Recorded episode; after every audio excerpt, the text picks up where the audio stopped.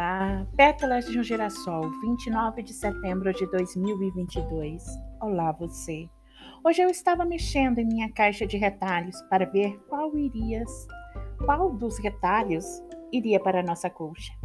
De repente, vi um lindo pedaço de seda dourado, suave, suave. Me lembrei de uma espécie de conto que minha mãe havia escrito para que eu apresentasse na escola com meus amigos naquela época. Vou contar para você a história que ela fez. A rosa e o espinho. Certa vez, em um lindo jardim, onde várias flores espreguiçavam-se faceiras para receberem o carinho do raio de sol, havia uma rosa bem diferente das demais. Ela era singular e singela. Nunca se vira outra parecida como ela. Porém, para ela, ser diferente era como um castigo ela não gostava de não ser parecida com as outras rosas ou mesmo flores daquele imenso jardim. Todos os dias, ao ver seu reflexo no brilho do primeiro orvalho, lágrimas de tristezas invadiam seus lindos olhos. Por qual motivo são as lágrimas de hoje? perguntou o espinho. Perguntava sem muito tato, como era característica de todos os espinhos. Olhe para mim, o que tenho de beleza? Sou igual a todas ou mais feia ainda?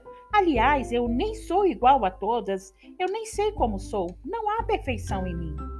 Ah, se você pudesse ver o brilho que o raio de sol tem ao tocar suas pétalas, ou o suspiro suave que a brisa leve exala todas as vezes que leva o seu perfume, ou ainda como cada gota de orvalho disputa em estar descansando em suas sedosas pétalas.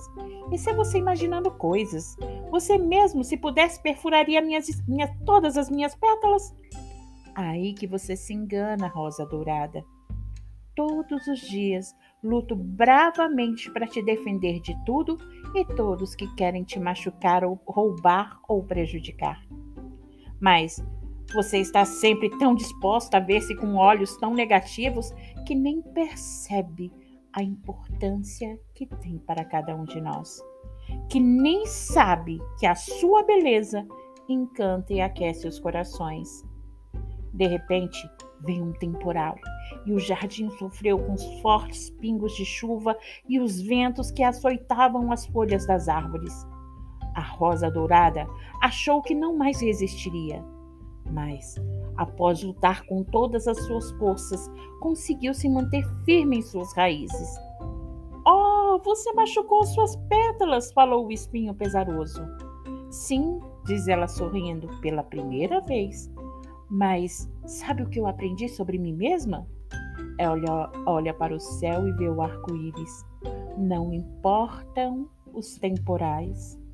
E eles sempre poderão deixar cicatrizes, mas se eu não aprender a me ver como sou realmente aos olhos do meu Criador, eu não serei feliz.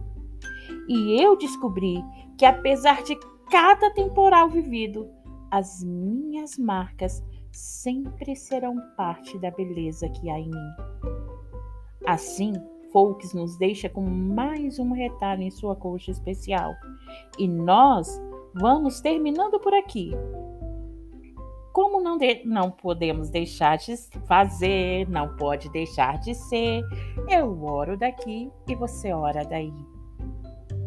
Pai querido, Pai amado, eu venho te agradecer por mais essa manhã. Eu venho te agradecer por cada temporal em nossas vidas, por cada cicatriz deixada em nossas vidas. São elas que nos fazem ser o que somos, são elas que nos fortalecem, Pai. Cura, Pai, as feridas de nossas almas, para que essas cicatrizes não nos derrubem, não seja não sejam um poços sem fundo em que nós possamos ficar ali chorando, chorando, mas que sejam degraus para chegar mais e mais perto de ti. Nos abençoa, Pai. E eu peço de modo especial, Paizinho, por essa pessoa que me ouve agora. Toque em sua vida, toque em seu coração, Cura, Pai, o que é necessário ser curado. Providencia, Pai, o que é necessário ser providenciado. Porque só tu, Paizinho amado, pode. Venha nos cobrir, Pai, com a sua colcha de retalho sobre as nossas vidas. Cada retalho que o Senhor costurou com as nossas vidas, com cada pedacinho de nossas vidas. Mas nós sabemos, Pai, que o que une cada retalho nosso em Suas mãos é o seu amor, é o seu Espírito Santo. Por isso eu peço, em nome de Jesus, venha, venha, envia-nos o teu amor todos os dias.